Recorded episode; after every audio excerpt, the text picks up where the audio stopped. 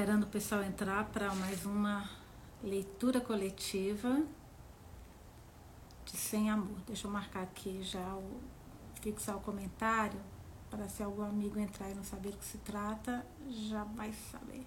O pessoal já está entrando. E aí, pessoal, só um pouquinho. Deixa eu colocar aqui. Edri, linda.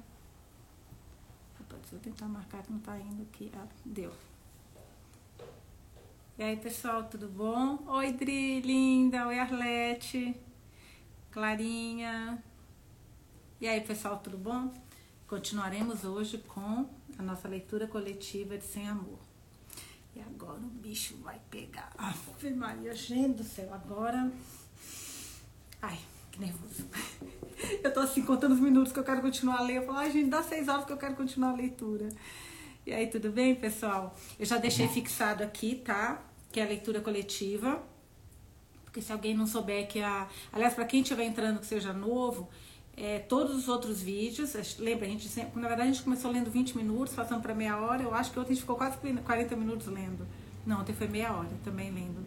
Então tem todos os vídeos das leituras de todos os dias. Hoje é a nossa quarta leitura coletiva. Vambora? Vambora, então. Hoje vamos para o capítulo. Ops, aqui capítulo, deu pra você assim, capítulo 7. Vamos lá? Gente, eu não vou conseguir ver os comentários, então se tiver alguma coisinha, se vocês puderem responder para mim, eu agradeço, tá? Agora, ai que emoção. Vamos lá. Capítulo 7. Brin. Hope me aconselhou a chegar ao estacionamento por volta das seis da manhã e me disse que, antes de escalar o catadinho, eu teria que parar na estação de guardas florestais para, primeiro, declarar minha intenção de escalar. Segundo, compartilhar a rota que eu planejava pegar. Terceiro, passar minhas informações de contato para o caso de eu desaparecer na trilha. Um pensamento assustador. Hope saiu para o aeroporto por volta das 5 e meia e dez minutos depois o meu Uber chegou na casa dela, pronto para me levar para a área de Camping Road Brook. A Rolling Brook servia como uma trilha principal que me levaria por quase 6 quilômetros até Timmy Pond. De lá, eu poderia pegar a trilha Saddle por mais 4 quilômetros para chegar ao Catadinho. Seria uma jornada de mais ou menos 10 quilômetros e uma subida difícil para uma pessoa magra e fora de forma como eu. Mas Hope me prometeu que essa seria a rota que o Jim escolheria para mim. Olhando através da janela para o amanhecer do Maine, eu me pergunto se algum dia verei Hope novamente. Mas algo, sem dúvida, o mesmo sentimento de despedida que experimentei no jantar da noite passada, me diz que isso não acontecerá. Nossa amizade sempre foi uma extensão do nosso amor mútuo por Jim. Quando ele partiu, a nossa conexão se quebrou. Também me pego pensando em suas palavras na noite passada sobre deixar para trás e seguir em frente. Estes são os mesmos pensamentos da minha mãe, que tanto me aborrecem, e de vários amigos bem intencionados. Porém, tem um sentido diferente quando vem da Hope, como se Jim estivesse me dando permissão, por intermédio da sua irmã gêmea, de viver novamente, de dizer adeus.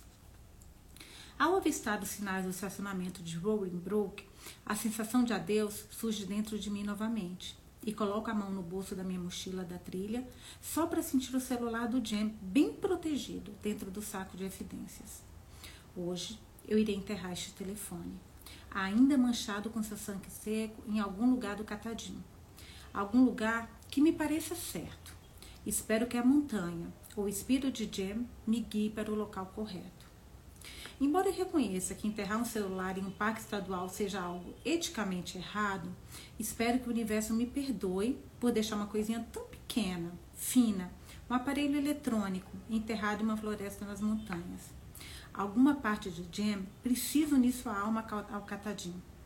E quando eu voltar ao Rolling Brook, à noite, terei dito adeus não apenas ao catadinho, mas a Jam que quero acreditar, ficaria feliz por saber que seus últimos pensamentos me, levar, me levaram a fechar um círculo.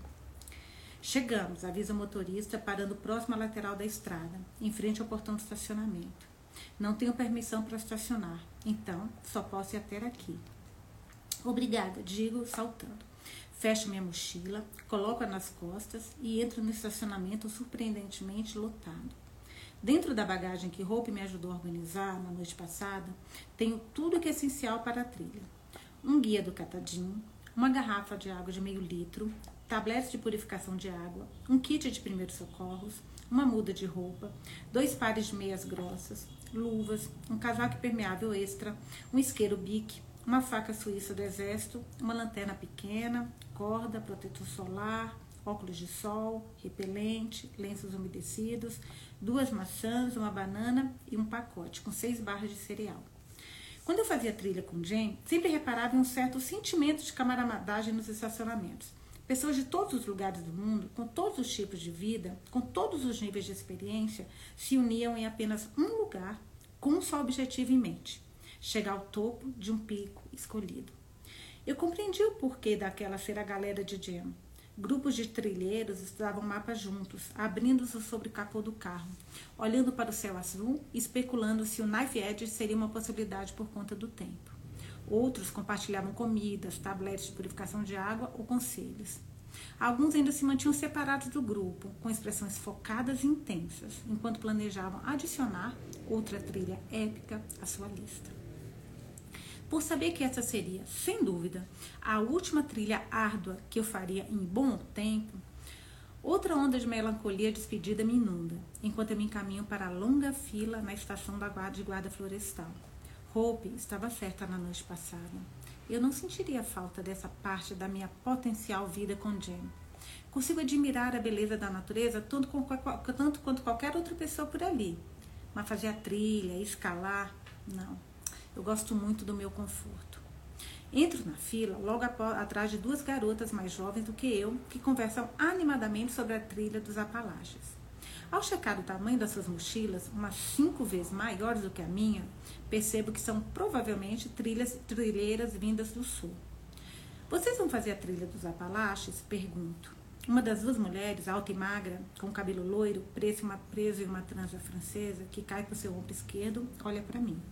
Quase isso, ela responde com um sorriso simpático, em um inglês com um suave, suave sotaque alemão.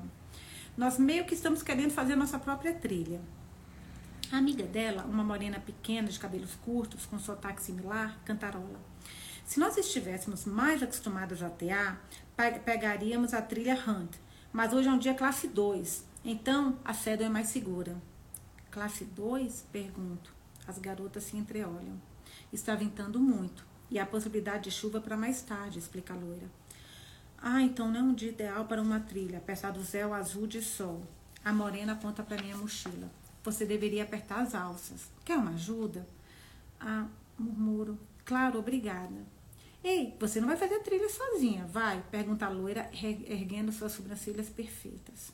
Sim, você é bem-vinda para vir conosco, oferece a morena, afastando-se depois de terminar com as minhas alças. Vamos chegar ao topo hoje e amanhã entraremos a região selvagem de 160 quilômetros. Uau! Digo enquanto olho para as duas garotas. Que coragem! A região selvagem de 160 quilômetros é indiscutivelmente a parte mais perigosa e desafiadora da trilha dos Apalaches.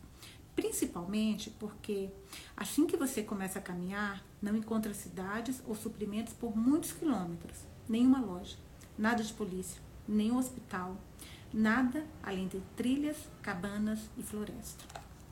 A loira ri da minha expressão. Acho que vamos demorar 10 dias, e então mais 20 para voltarmos a Williams. É lá que vocês fazem faculdade? As moças assentam em uníssono. Estamos estudando fora este ano. Esta é a nossa pesquisa de verão. Como longas trilhas afetam a amizade? Brinco. A Morena ri. Duas mulheres na TA. Uma experiência em primeira mão. Gostei. Então venha conosco, diz a loira. Meu nome é Carlota. Esta é a M. Estendo a mão, apertando a delas, enquanto avançamos um pouco na fila. Obrigada, vou aceitar a oferta. Tem espaço para mais um? Uma voz masculina pergunta atrás de mim. Viro-me para dar de cara com um homem de cabelos escuros, usando um boné de beisebol e óculos, vestindo uma camiseta verde-oliva e calça camuflada. Sua expressão é ansiosa, e quando ele se inclina para frente, Consigo sentir o cheiro do tabaco em sua barba despenteada. Oi? Eu ouvi vocês, moças adoráveis, planejando fazerem a trilha juntas hoje. Estou sozinho também, ele diz com os olhos escuros fixos nos seios da Carlota.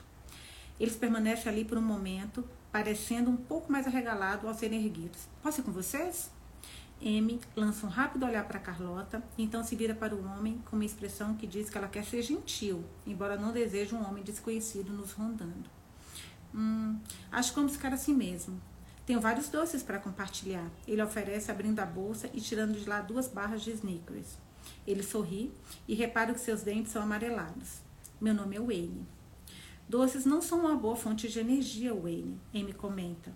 Lentamente, ele coloca as barras de volta na mochila e seu sorriso desaparece. Obrigada pela oferta, mas vamos ter um dia de meninas hoje, decide Carlota, dando um passo à frente na fila e as costas para o Wayne. Mas eu conheço essa montanha, ele insiste enquanto sua voz adquire um, um tom irritado.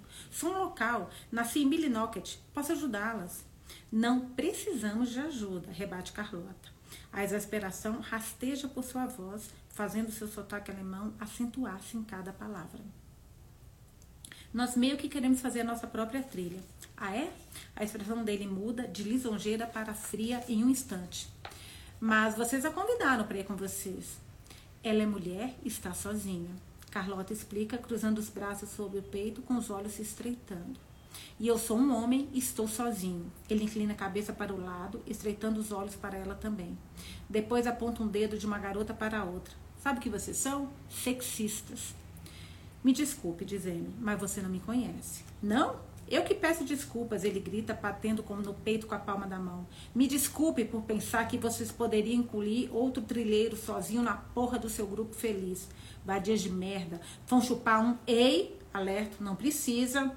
Seus olhos se voltam para mim com desdém. Cala a boca, vovó. Estou falando com as crianças. Aliás, perguntaram, a Brin tem 30 anos, tá? É, coloco as mãos na cintura e dou um passo para o lado, bloqueando a visão dele das meninas com meu corpo pequeno. Você está agindo como um babaca. E você é uma vadia. Nossa conversa acaba aqui, Wayne. Eu só queria companhia, o choraminga, erguendo a voz o suficiente para atrair alguns olhares curiosos de outros trilheiros na fila. Então você deveria ter trazido o seu cachorro, Amy murmura sobre um suspiro, provocando uma risadinha na Carlota. Você me chamou de cachorro? Wayne grita com o rosto mais e mais vermelho. Seus olhos se arregalam por trás dos seus óculos enquanto avança na pequena Amy. Eu disse que você poderia ter trazido o seu cachorro. Você pode nos deixar em paz, por favor? Carlota pede logo atrás de mim com uma expressão de poucos amigos e uma voz firme. Não estamos te incomodando. Isso sou eu quem decide, ele grita, fazendo com que mais trilheiros nos olhem. Só estou tentando fazer amigos e essa piranha me chamou de babaca. Ei, ei, está tudo bem por aqui? Pergunta um rapaz alto, loiro, com idade para estar na faculdade, aproximando-se de nós. Vai ficar, diz Carlota, apontando para Wayne, quando esse doido nos deixar em paz. O rapaz loiro coloca-se entre Carlota e Amy, elevando-se elevando sobre elas. Ei, cara, acho que as moças querem que você dê o fora. Fique fora disso. Wayne Sibila. Não é da sua porra da, não é da porra da sua conta, Júnior. O rapaz loiro dá um passo à frente, colocando-se ao meu lado, bem de frente para o Wayne. Abre as pernas e cruza os braços sobre seu peito enorme. Agora é da minha conta, amigo. Caia fora. Não sou seu amigo. Acho que você entendeu direitinho, zombo o rapaz. Filhos da puta, como vocês são os problemas desse país, o Wayne discursa. Como eu? Cara, vocês acham que são donos da porra do mundo inteiro? Cara, estou prestes a chamar o guarda florestal aqui para te expulsar do estacionamento. Ele dá um passo ameaçador na direção do Wayne, abaixando os braços e estalando cada um dos dedos. Você está incomodando as pessoas. O rosto do Wayne enrubesce, enrubesce, desculpa, enrubesce até a ponta de fúria, fúria e ele cerra os punhos na lateral do corpo. Fodam-se, ele grunhe. Vocês são apenas turistas nos meus sonhos. Isca de ursos, perna, merdas com pernas. Espero que o Catadim os devore e os cuspa em porra de pedaços. Então ele se vira e sai da fila, voltando para o estacionamento, até que o perdemos de vista entre algumas SUVs. Caramba! Carlota exclama, balançando a cabeça sem acreditar no que aconteceu. Que doido! Amy ri, ficando na ponta dos pés, ainda procurando por vestígios do estranho Wayne. Haley Strasser, que foi isso? Amy fala, santo Deus, em alemão, em choque. Se alguém falar alemão, me perdoa que eu devo ter falado tudo errado aqui, minha gente. Só um doido local, diz o loiro, virando-se para encarar as meninas. A propósito, eu sou o Cris. Carlota M e ela olha para mim e gargalha. Ai, meu Deus, me desculpa, não sei o seu nome. Brin, digo apertando a mão de Cris. Eu sou a Brin. Ele gesticula para dois rapazes na fila, logo na frente das meninas. Estes são Jed e Mike. Nós estudamos em Bennington. Os rapazes se viram, oferecendo sorrisos e acenos. Meu primo entrou na Bennington no ano, na no ano passado, diz Amy com um amplo sorriso. Que mundo pequeno, responde Cris, sorrindo como se ela fosse a coisinha mais linda que ele já vira. E de onde vocês são, meninas? Dusseldorf. Mas estamos frequentando a Williams este ano, diz Amy. Vai ser muito divertido, anima-se Carlota, olhando de Cris para Amy antes de piscar para mim. E de repente, sinto como tivesse 100 anos ao invés de 30. Talvez deva deixar que sigam com os rapazes sem mim, para que possa aproveitar a oportunidade de conhecerem pessoas da, idade, da mesma idade tão linda quanto elas, em um dia de verão ensolarado. Mas então me lembro do olhar do Wayne ao nos chamar de turistas em meus sonhos. Assinto para Carlota e sorrio de volta, agradecida por não estar sozinha. Sim, muito divertido. Capítulo 8 Cassidy Dias atuais. Oi, mãe. Cumprimento colocando um punhado de louros da montanha sobre a pedra onde eu e meu avô marcamos sua sepultura. Ela foi enterrada a pouco menos de um quilômetro de distância da nossa cabana, não muito longe de Herring Pond, onde ela costumava me levar para fazer piqueniques no verão. Sinto a sua falta.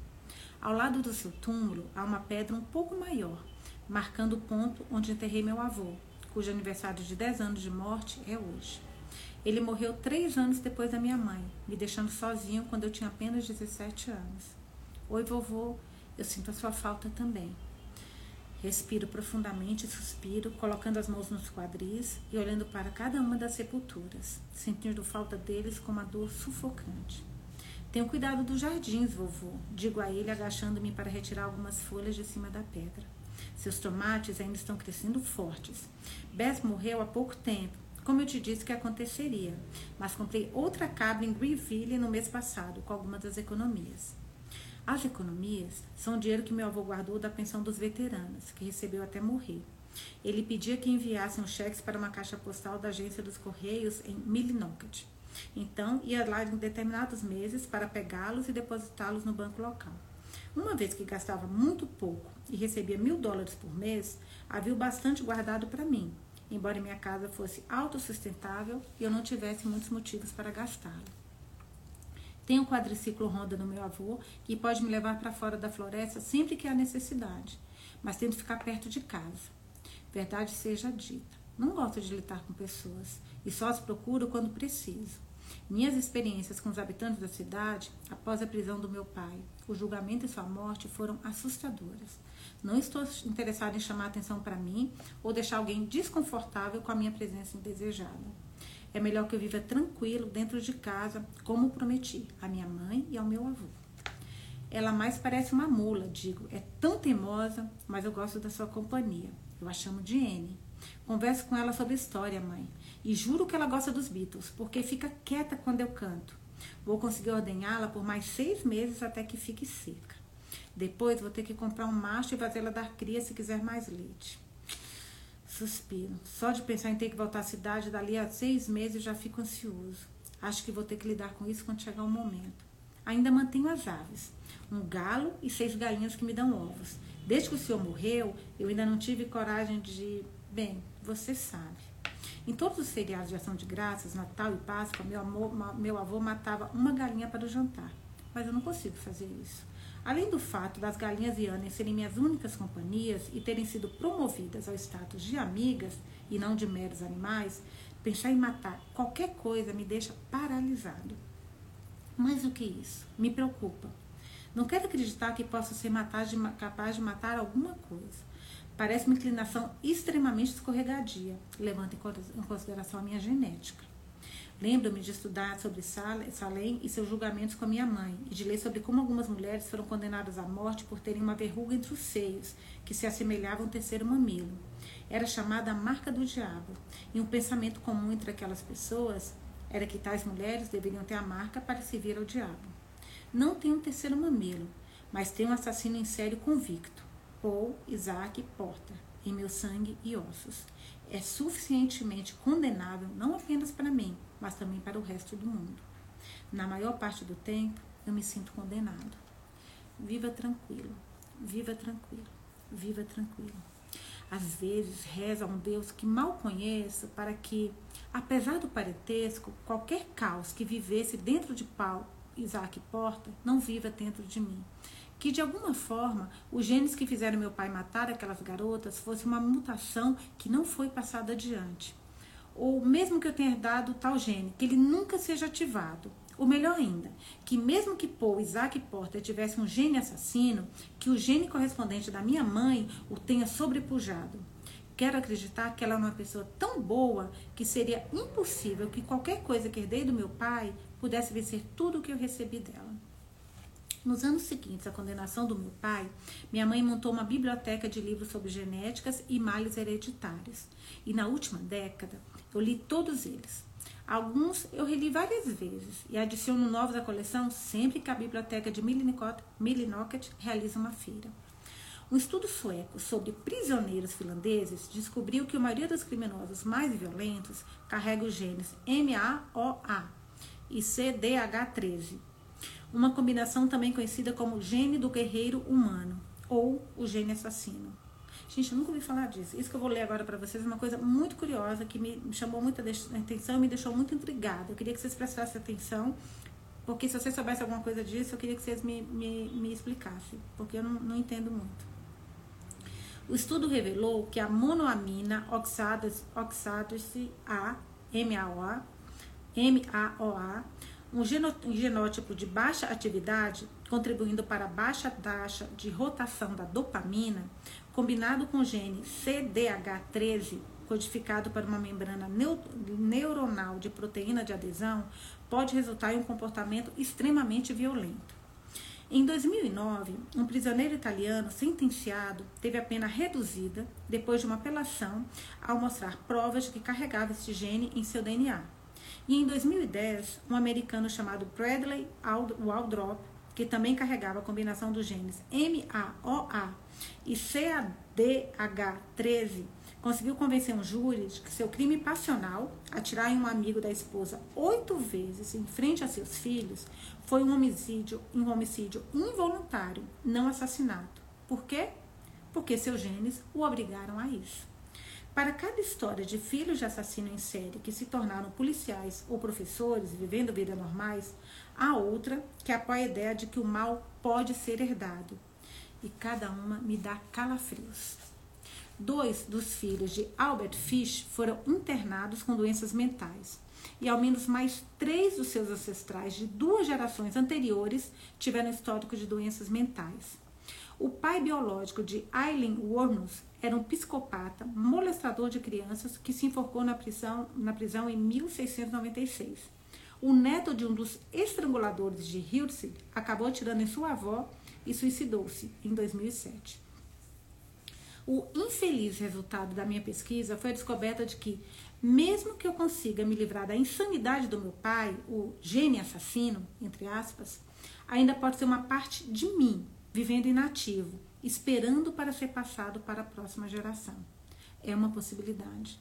E, este, e é este fato aterrorizante que torna impossível imaginar que um dia poderei ter o que eu desejo mais do que tudo no universo: companhia, amor, amizade. Ai, gente, não tá de chorar. Por mais que ter filho seja algo fisicamente possível para mim, é eticamente impossível. O que significa que, apesar das minhas necessidades e vontades, amar uma mulher também é algo impossível. Seria muito errado privar uma mulher de ter filhos. E também seria errado correr o risco de infectar o mundo com uma terrível herança que posso carregar em meu DNA. Sem mencionar que, por causa da minha genética, posso me tornar um perigo para minha esposa e para os meus filhos um dia. Teoricamente, eu consigo aceitar essa verdade. Na prática, é um pouco mais difícil. Meu corpo, que é bem definido e musculoso de anos de trabalho, deseja o toque de uma mulher. Sonho todas as noites sobre como seria ser beijado ou abraçado. Meus dedos. Ai, gente, olha isso. Meus dedos Imagina a carência desse menino. Que não tocam outro ser humano desde que meu avô se foi, provavelmente nem devem mais se lembrar da textura de uma pele, o calor que ela proporciona, a sensação de tê-la pressionada contra a minha. Mas eles lembram. Todos os dez lembram. Os dez dedos. E às vezes eu gostaria de não conhecer o milagre do toque, a beleza de uma pele contra outra pele, de ter minha mão entrelaçada na cálida mão da minha mãe, ou de ter a palma áspera do meu avô na minha nuca. Não há como sentir falta de uma coisa que nunca se teve. Você não pode desejar algo que nunca possuiu. Mas eu conheço a glória de um toque humano e sinto falta. Geralmente, sou bom em manter minha solidão em silêncio, mas hoje faz 10 anos. Então hoje ela me machuca. Observando as sepulturas pela última vez, olho para o claro azul do céu e para o sol alto do meio-dia. Talvez seja um bom dia para estar perto de outras pessoas, da única forma como me sinto confortável, à distância, na floresta, ficando afastado das suas trilhas, mas seguindo o mesmo caminho que elas na montanha. Há um certo prazer em ouvir as suas vozes e os barulhos das suas botas de caminhadas, amassando as folhas e os galhos que obstruem as trilhas.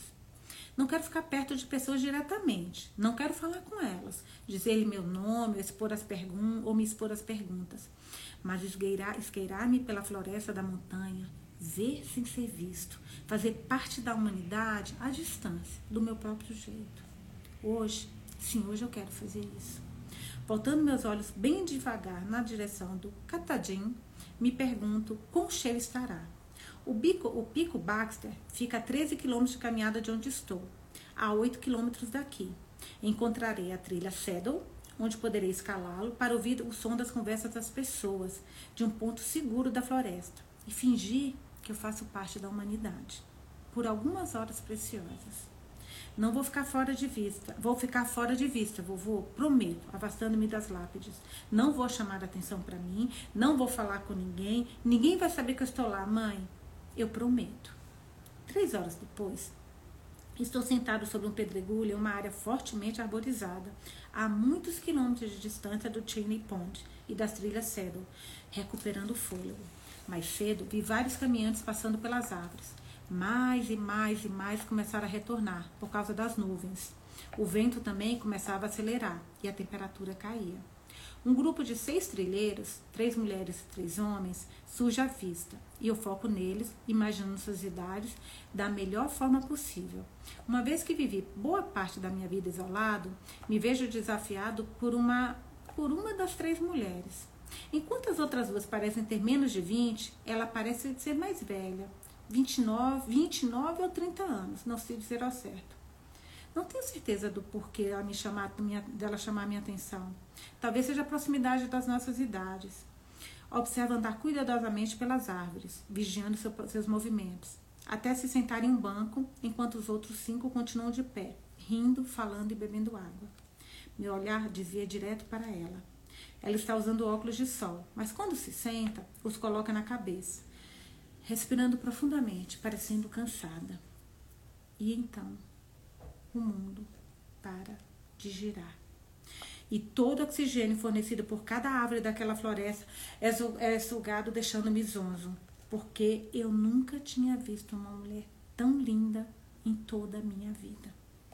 Não na vida real, nem quando era pequeno, nem em livros e nem em lugar nenhum. Os olhos dela os olhos dela têm o mesmo tom de verde das folhas de era depois da chuva, profundo e vivo, claro e inesquecível. É daquele tipo de verde que anuncia a primavera e promete renascimento, glorioso, vibrante e selvagem, com cílios arrebatadores e escuros. Aqueles olhos roubam meu fôlego. Seu cabelo tem um tom rico e escuro de marrom, está preso para trás em um rabo de cavalo. Seus lábios, os quais ela lambe depois de beber água, são vermelhos. Seu rosto tem um punhado de sardas concentradas na ponta do nariz e é tomado por uma calma melancolia que faz com que eu me lembre da minha mãe. Tudo a seu respeito me atrai, me cativa, faz com que eu tenha vontade de falar com ela, ouvir sua voz e observar aqueles olhos fixos no meu, faz com que eu queira saber algo sobre ela, tudo sobre ela. Quando ela inclina a cabeça contra o banco, sinto vontade de ser o sol só para poder brilhar sobre ela, para poder examinar cada pico e vale do seu rosto, até tê-lo memorizado, para poder me lembrar dela nos meus momentos mais solitários, para me lembrar da linda garota triste de olhos verdes da floresta. Então, pessoal, o que vocês acham? Minha atenção se desvia da mulher sentada no banco para uma de suas amigas, a loira alta que está com uma mão na cintura. O tempo está mudando, com certeza, diz um dos homens. Está mais frio e ventando mais, acrescendo uma pequena morena que está ao lado de um homem alto, loiro e bonito. Acho que deveríamos deixar o pico para lá, diz um dos rapazes, e eu posso ouvir o desapontamento da sua voz. A Cedal fica escorregadia com chuva. Fica difícil escalar os pedregulhos. Sim, um dos amigos concorda. Ao invés disso, podemos pegar Dudley em direção a Helen Taylor. O cenário pode mudar na descida. Vamos fazer isso, decide o terceiro rapaz, que é o loiro alto. Ele sorri para a morena que o está olhando. Sua voz fica mais brincalhona quando olha para ela. Temos uma vaga no acampamento. Vocês podem ficar conosco esta noite. Podemos tentar de novo amanhã. Você não se importaria? Ela pergunta com um sorriso mais amplo. Eles estão afim do outro, penso, observando sua linguagem corporal. A garota coloca as mãos no fim das costas, o que faz com que seus seios pequenos se destaquem. Fecha os olhos do rapaz pousarem neles por um instante. Seu sorriso se alarga quando ergue os olhos para ela, que inclina a cabeça e morde o lábio inferior. Sim, estão atraídos um pelo outro. Claro que não, diz o rapaz piscando, piscando para ela. Temos cerveja e um baralho, vai ser divertido. A morena vira na direção da amiga com uma expressão cheia de expectativa. O que você acha? Já, tudo bem por mim, aceita. Ela usa o joelho para tocar a mulher sentada no banco. E você? O que acha, Brin? Brin. Brin, suspira meu coração. O nome dela é Brin. Ela ergue a cabeça para olhar para as amigas. Meu corpo inteiro abraça o som da sua voz. Paro de respirar, alongando o pescoço só para ouvi-la o mais claro possível. Não posso parar. Recusa apontando o polegar para o pico. Preciso continuar. Sua voz é mais profunda e mais rica do que imaginei, mais madura do que das outras mulheres, o que me faz acreditar que estou certa a respeito dela ser mais velha. Brin, diz a loira, nós podemos voltar. Prometo que chegaremos ao pico amanhã. Hipnotizado, observa as emoções brincarem em seu rosto o momento de excitação que rapidamente é substituído por algo mais forte. Essa, ela se levanta e ajeita a mochila. Estou na metade do caminho. Tem que ser hoje. O rapaz loiro dá um passo na direção dela, pousando a mão em seu ombro. E eu imediatamente fico de pé, sentindo cada músculo ficar tenso, pronto para agir caso ele ameace ou machuque, e desejando desesperadamente que tire a mão dela. Brin, ele começa levando-se diante dela com uma voz imperativa. Você não deve escalar sozinha. Volte conosco. Ela suspira e, de alguma forma, sei que os motivos que a trouxeram aqui hoje são muito maiores do que apenas adicionar outro pico à sua lista. Ela é pequena e magra, não musculosa como uma trilheira profissional, como as outras. E sejam quais forem os seus propósitos, eles não vão permitir que ela recue até chegar ao topo, hoje. Vou ficar bem. Quando descer, procuro por vocês, ok? Cuide-se, diz o homem, afastando-se dela e caminhando em direção ao início da trilha Dudley. O ruído baixo de um trovão, trovão ressoa e uma chuva leve começa a cair.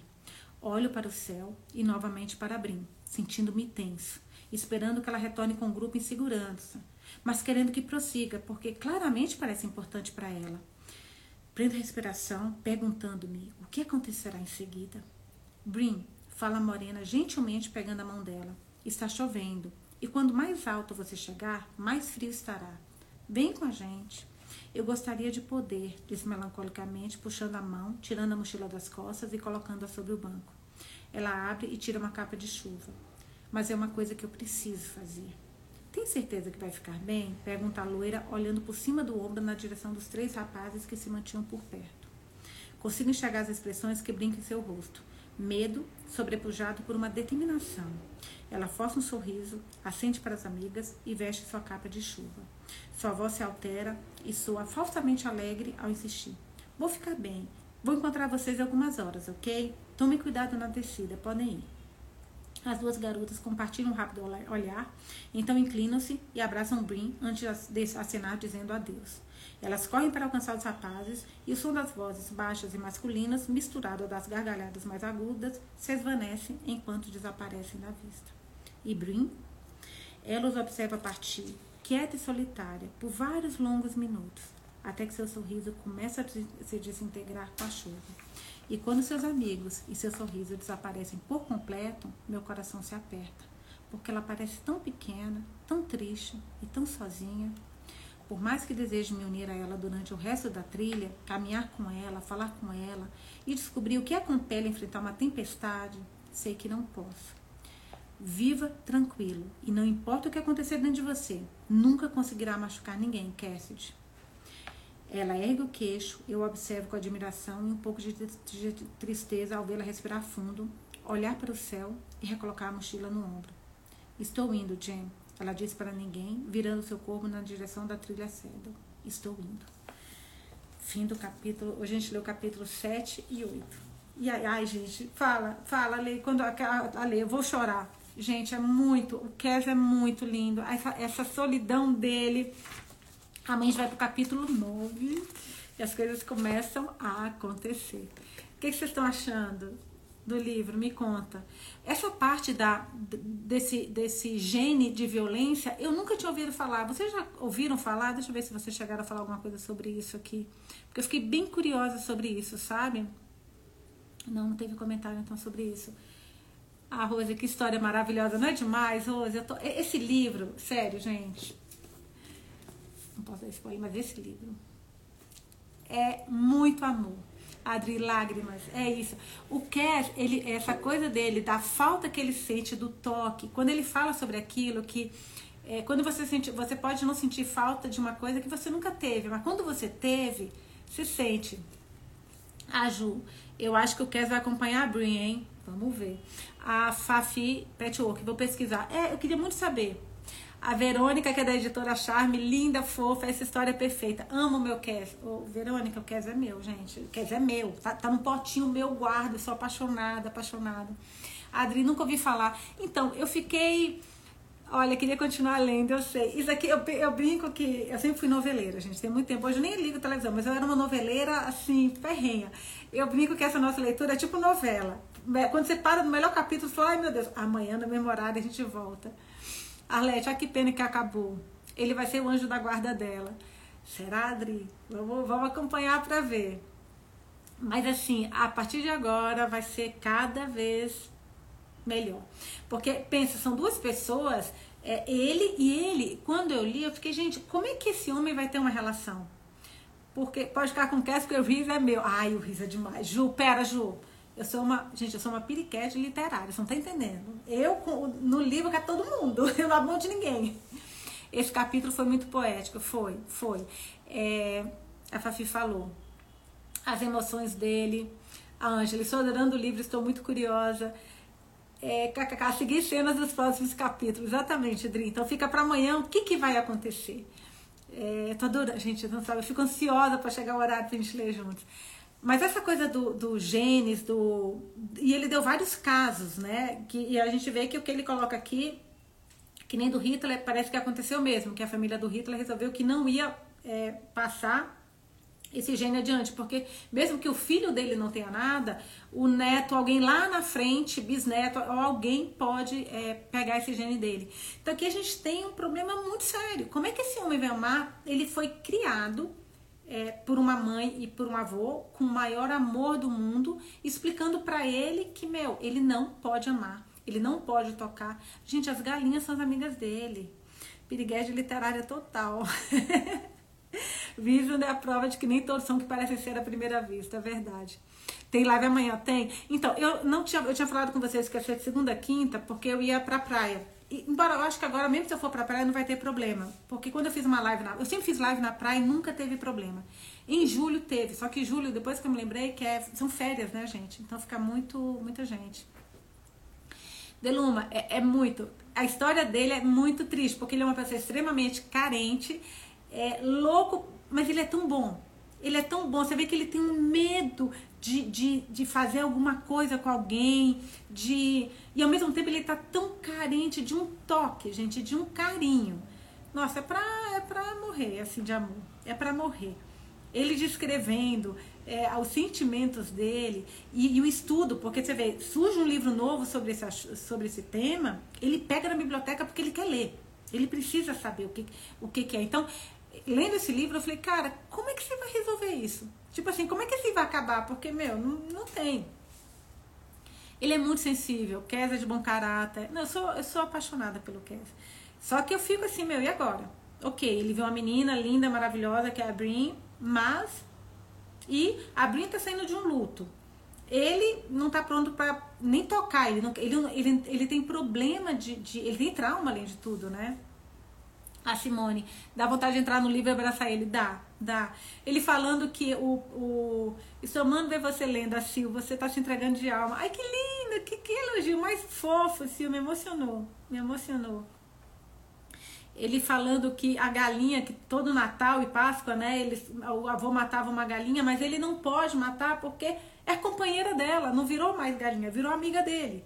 Gente, e como ele consegue analisar e saber dela só de olhar. A mulher camaleou, da importância de um toque, mesmo um toque de olhar. Exatamente, você vê que ele sai é, só para pelo menos ver as pessoas. Só de ouvir, ele consegue fingir que ele faz parte daquele daquele meio, que ele tem amigos, que ele, sabe, consegue conviver. Mas é. Agora eu fico assim, meu, e agora? É, Lei, prefiro ouvir você lendo do que ouvir podcast. Podcast não me prende. Ai, gente mas, olha, vocês estão acabando comigo, é muito amor. Não, e assim, para mim foi uma grata surpresa. Eu falei para vocês, eu nunca li pra, pra ninguém assim, sabe? Eu comecei a ler para vocês e tá sendo uma experiência para mim inédita, gente. A única pessoa que eu já li foi para minha filha e quando ela era pequenininha. Então assim, é uma mega novidade para mim, mega novidade. E a gente começou com, nossa, nota sobre luto, né? E estamos nesse segundo aqui, já estamos decidindo qual vai ser o terceiro. Muito, muito legal. Gente, a gente já tá 42, eu tô passando muito tempo é, para ler mais, porque o livro eu acredito que a gente vai demorar, pelos meus cálculos, a gente deve demorar uns 15 dias para ler, tá? Deluma, Nuz é nossa contadora de histórias oficial. Linda! Simone, você não pode mais parar de ler para nós, fofa.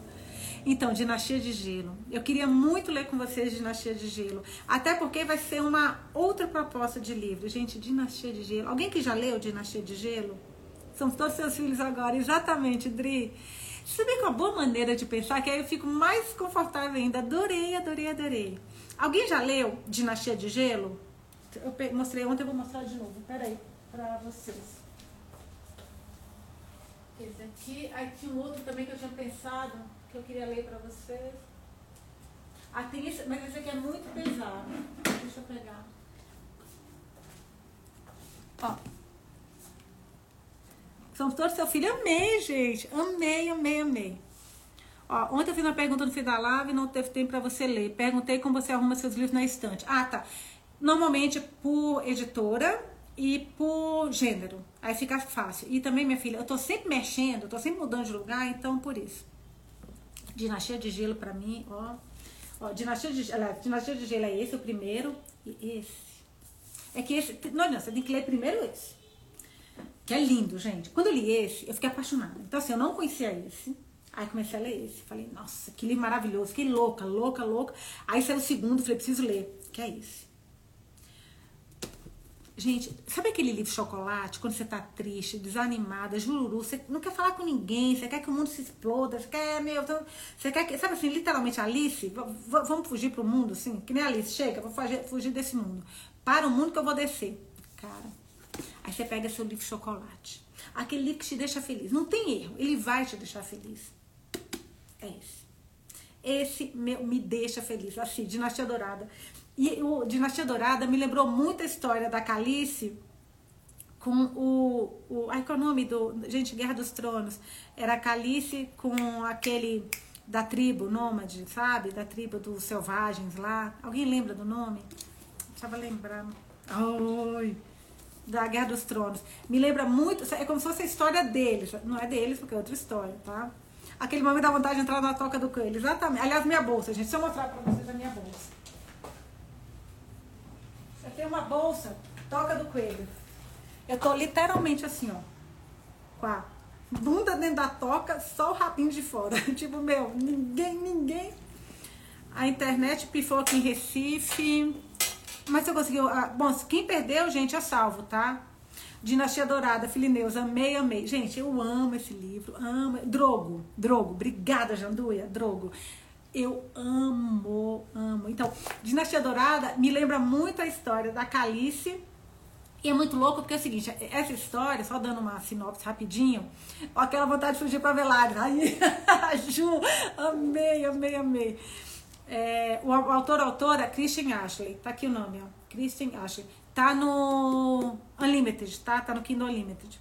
Essa história é muito louca porque é como se você tivesse gêmeos em outro mundo. Existe um outro mundo. Não é nem paralelo a esse, é um outro mundo como se fosse assim, tudo diferente, sabe? Não é planeta diferente, não tem monstros, não é nada disso, gente. E você tem uma gêmea nesse novo mundo. E nesse primeiro livro, essa garota quis ir para esse novo mundo porque ela, os pais dela morreram, ela sentia muito falta e ela sabia que a irmã dela, a, a gêmea dela, a outra dela nesse novo mundo tinha o pai e a mãe. E aí ela quer ir para esse novo mundo, consegue uma vez, ela era super milionária. Ela pega uma feiticeira, leva para ela nesse novo mundo e ela chega no dia do casamento dela, com um cara que a gêmea dela, que a cara metade dela estava lá, odeia, porque a não posso contar que tem spoiler, mas enfim, no dia do casamento esse cara odeia ela. Odeia, gente. Gente. E o cara é um espetáculo. Lindo, lindo, lindo. Caldruco. Olha, então eu quero muito ler com vocês esse. Só que esse, a gente talvez tenha que combinar um pouquinho mais de tempo de leitura. Se vocês não se incomodarem, vê quantas. É, aqui, por exemplo, tem 460. Isso é complicado. Porque é muito. Pra gente ler aqui tinha que ser um livro mais. mais é, fino, mais menos volumoso.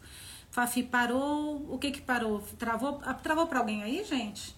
A gente já tem uma reunião sete horas, eu tinha uma reunião seis horas, marcaram o pessoal da empresa. Aí eu peguei e falei, gente, eu tenho um compromisso seis horas, desculpa, vai ter que ser. Mas tá marcado para mim, infelizmente, eu sinto muito, seis horas eu tenho um compromisso.